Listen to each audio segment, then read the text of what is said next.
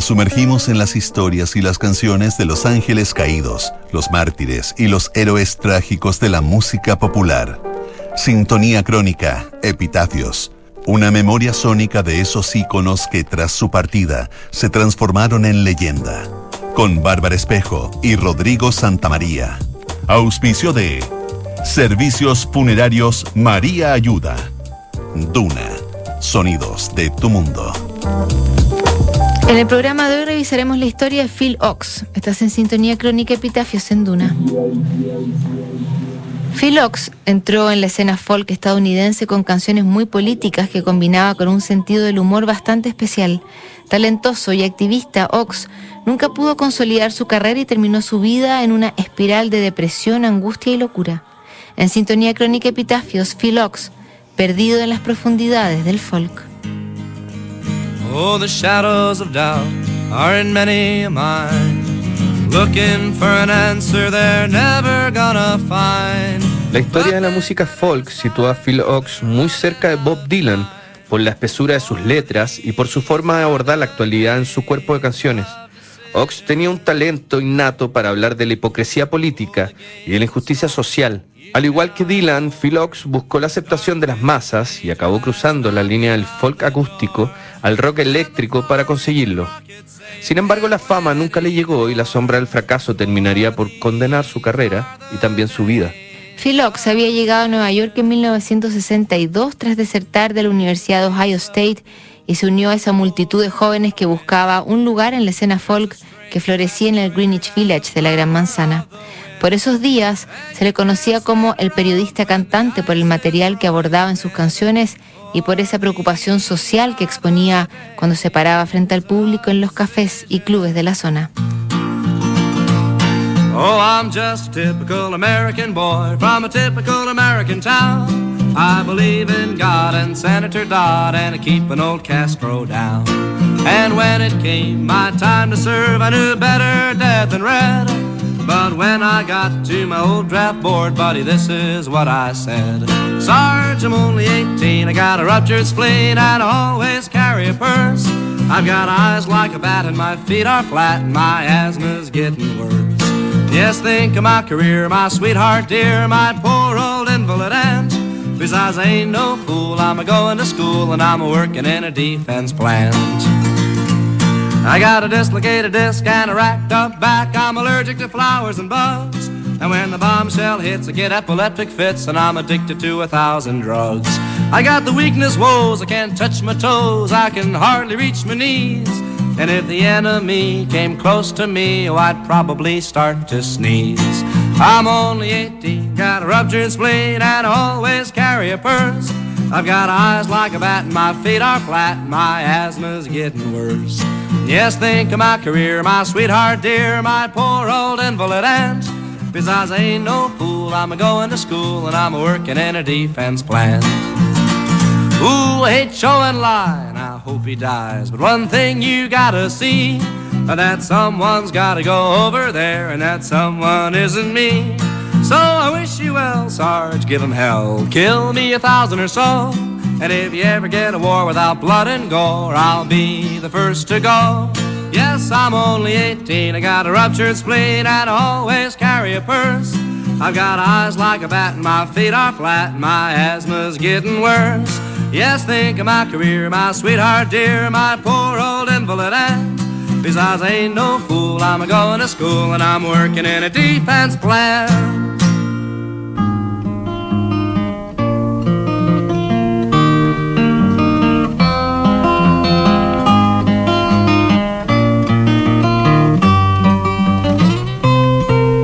Tras varios meses de buscarse un nombre en el círculo folk, Phil Ox consiguió fichar por el sello Electra en 1964, donde grabó un disco llamado The News That's Fit to Sing, producido por Paul Rothschild, futuro colaborador de The Doors. El disco mostraba el estilo frontal de Ox, con temáticas sobre Cuba, Vietnam y los derechos civiles, pero también agregaba pequeñas cuotas de humor para quitarle algo de densidad al disco y permitir que llegara a una audiencia más amplia. El segundo LP de Ox, I Ain't Marching Anymore, ahondaba en las temáticas antibélicas y le dio al movimiento contra la guerra de Vietnam un par de himnos como Draft Dodger Rag y la canción que daba el título al disco. pero en 1966 Phil dio un salto cuántico al publicar su trabajo en vivo Phil Ox in Concert, que recorría su mejor material acústico y dejaba de lado las noticias para incursionar en terrenos más íntimos y personales. En ese disco aparecieron baladas melancólicas como When I'm Gone y There But For Fortune, que encontraría el éxito en Inglaterra con la versión que grabó Joan Baez.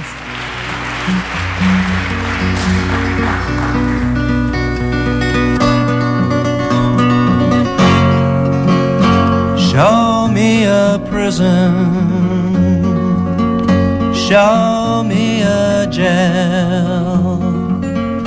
Show me a prison man whose face is growing pale. And I'll show you a young man with many reasons why. And there but for fortune may go you or I. Show me an alley. Show me a train. Show me a hobo who sleeps out in the rain. And I'll show you a young man with many reasons why. And there but for fortune may go you alright. Show me the whiskey stains on the floor.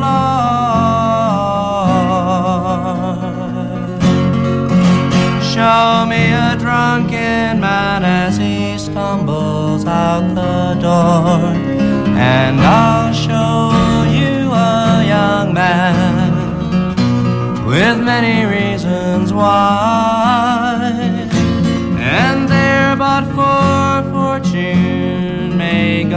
You alright.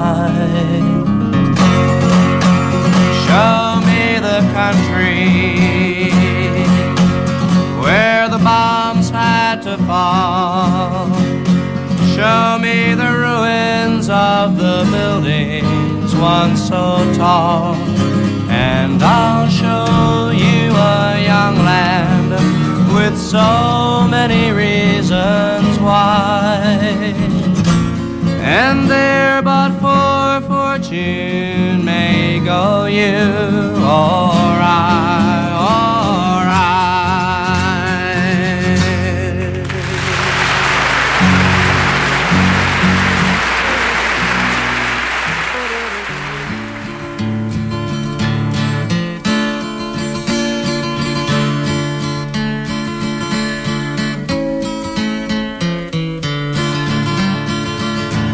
In many a time, in many a land, with Casi en la misma fecha que Phil Ox editó su álbum en vivo, la electricidad había comenzado a despeinar a la escena folk. Ox sabía que ese era el camino a seguir y probó el terreno con una excelente, aunque comercialmente ignorada versión eléctrica de I Ain't Marching Anymore. Luego fue más lejos y dejó el sello Electra para trasladarse a Los Ángeles, donde fichó en AM y comenzó a acompañarse de músicos eléctricos para sus nuevas grabaciones. Los resultados no fueron nada auspiciosos. A diferencia de Dylan, que se asoció con The Band para sus nuevas canciones, Ox nunca encontró el acompañamiento adecuado y su música perdió identidad. A veces sonaba más orquestal y a veces parecía jazz liviano. El permanente cambio de músicos de sesión terminó por entregar discos desasociados entre sí y desvirtuó las composiciones de un cada vez más frustrado y melancólico Phil Ox. silent a silver screen, framed in fantasies and drugged in dreams, unpaid actors of the mystery. The mad director knows that freedom will not make you free. And what's this got to do with me?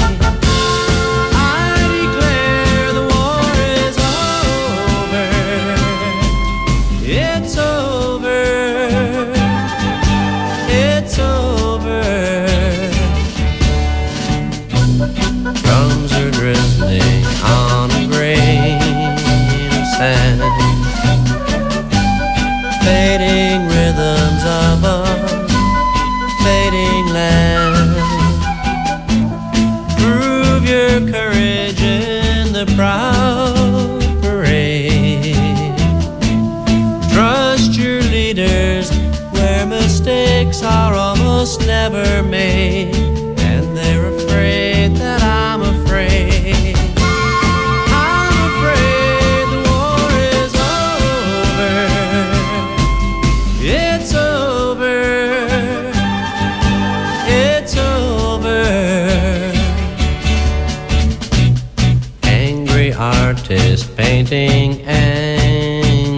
Signs. Use their vision just to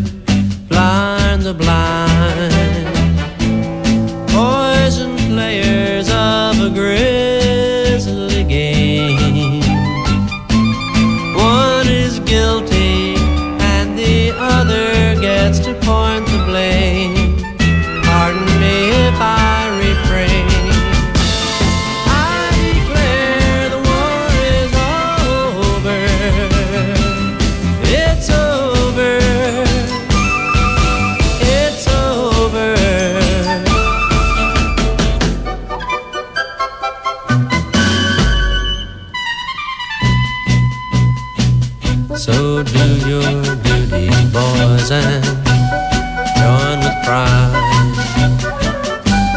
Serve your country in her suicide. Find a flag so you can wave goodbye. But just before the end, even treason might be worth a try. Country is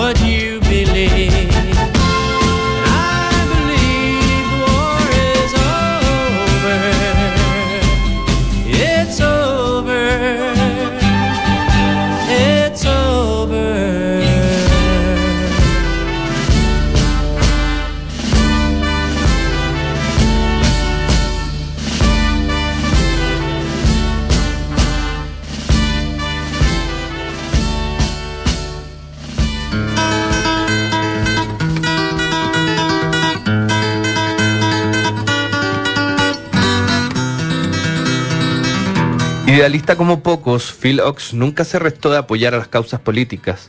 En 1968 el cantautor ayudó a organizar y también actuó en las manifestaciones contra la guerra de Vietnam que se realizó en el Grand Park de Chicago durante la Convención Nacional Demócrata. En medio de su interpretación de I Ain't Martin Anymore, una multitud de jóvenes comenzó a quemar sus tarjetas de reclutamiento. Para Phil ese fue el momento más emocionante de su carrera y uno de sus mayores logros personales. La falta de interés del público masivo y la constante lucha contra el statu quo de Phil comenzaron a cobrarse en la década del 70. Su álbum Greatest Hits, un título claramente irónico, ya mostraba una pérdida de inspiración y un agotamiento artístico. Su siguiente trabajo, el disco en vivo Gunfight at Carnegie Hall, fue desconcertante. Phil apareció enfundado en un traje dorado y combinó sus composiciones más populares con medleys de Buddy Holly y Elvis Presley. La audiencia lo abucheó sin ningún pudor y Phil comenzó a despeñarse artística y moralmente.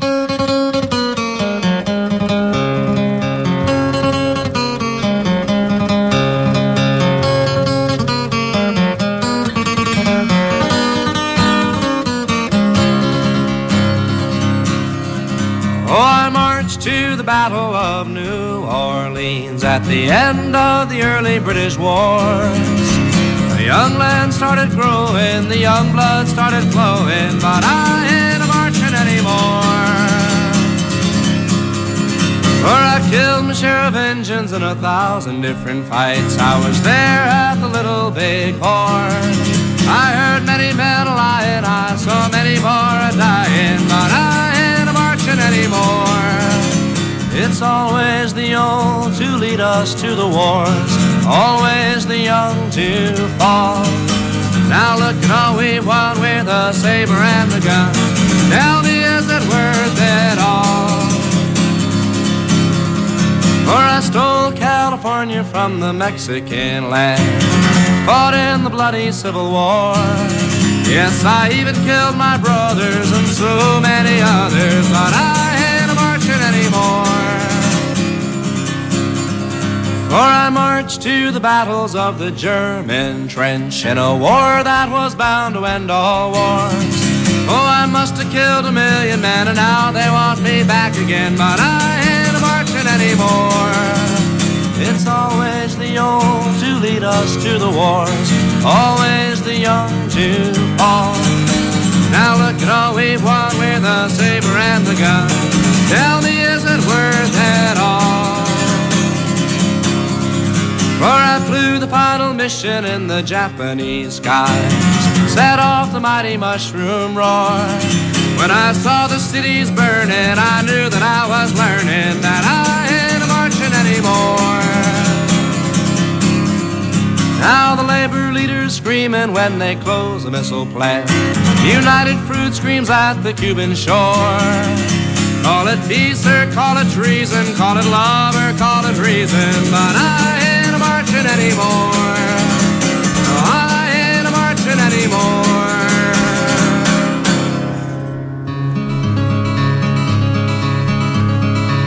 Let's drink a toast to the Admiral, and here's to the Captain Bold. And glory more for the Commodore when the deeds El resto de la década del 70 fue una pesadilla para Phil Ox, que cayó en un bloqueo de escritor que nunca logró superar. Con la voz dañada tras un misterioso incidente en África que nunca se desclasificó del todo, Phil comenzó con episodios depresivos que ahogaban grandes cantidades de alcohol. Credit Hits había sido su último álbum de canciones originales y apenas vendió 50.000 copias, sin duda la peor marca en la carrera de Ox. Después de pocas semanas en las disquerías, los discos fueron retirados de las vitrinas por la falta de interés del público. Phil Ox apenas alcanzó a grabar unas canciones oscuras que nunca publicó, mientras la espiral depresiva seguía creciendo y su cabeza comenzaba a delirar. En algún momento de 1975 tomó la personalidad de un tal John Butler Train que según él mismo había asesinado a Phil Ox. Su hermano trató infructuosamente de internarlo en un hospital psiquiátrico mientras Phil seguía desvariando con lo que parecía una evidente esquizofrenia.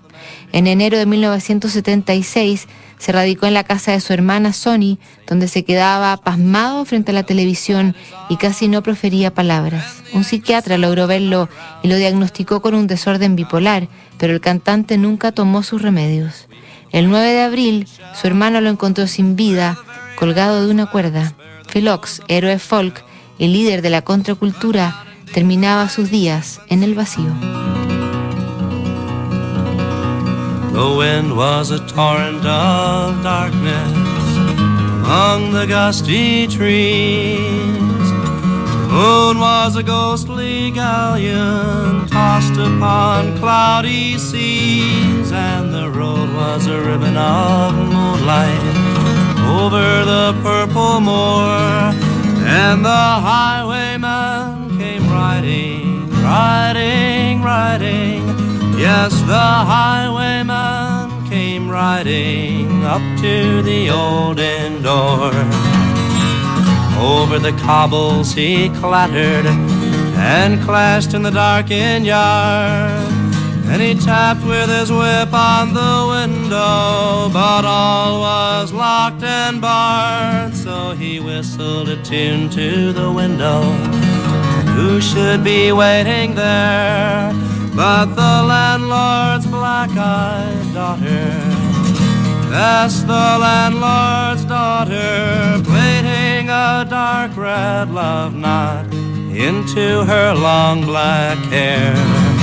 One kiss, my bonny sweetheart, for I'm after prize tonight. But I shall be back with the yellow gold before the morning light. If they press me sharply and hurry me through the day, oh, then look for me by moonlight. Watch for me by moonlight, and I'll come to thee by moonlight, though hell should bar the way. He did not come at the dawning, no, he did not come at the noon.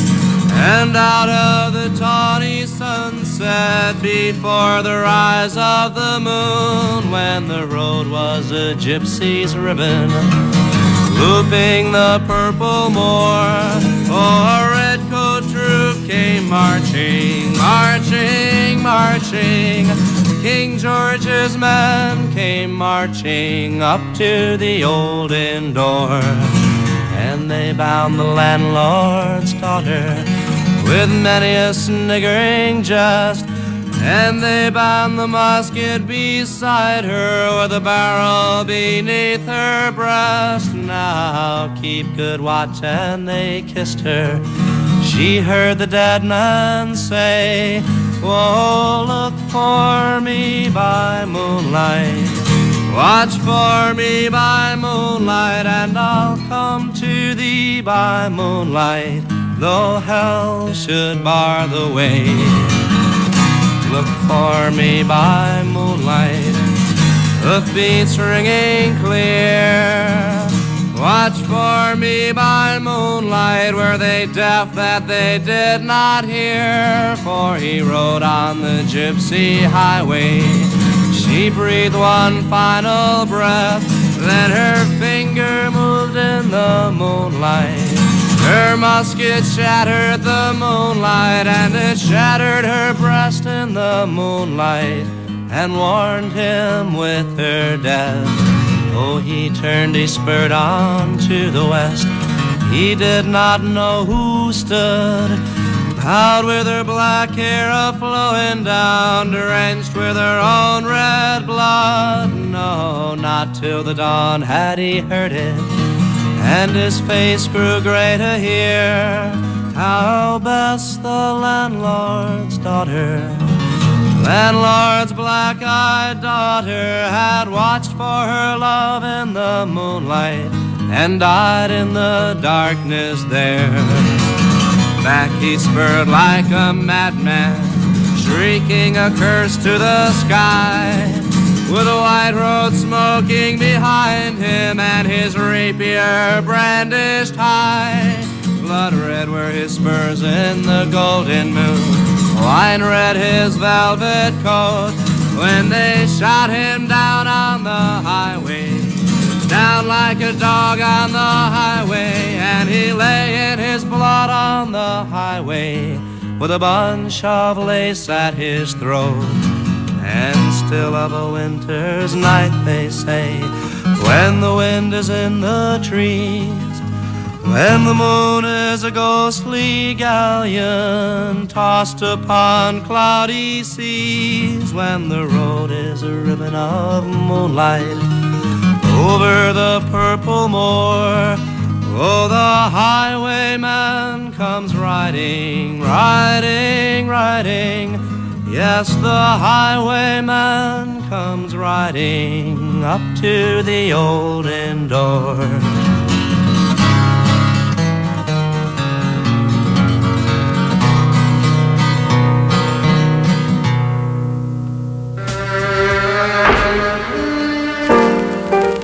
En nuestra crónica de hoy revisamos la historia de Philox. En el próximo programa, Julio, Sintonía Crónica, Epitafios, no te lo pierdas. ¿Sabías que puedes comprar de forma anticipada los servicios funerarios de María Ayuda? Entrégale a tu familia la tranquilidad que necesitan y estarás apoyando a cientos de niños de la Fundación María Ayuda. Convierte el dolor en un acto de amor. Cotiza y compra en www.funerariamariaayuda.cl.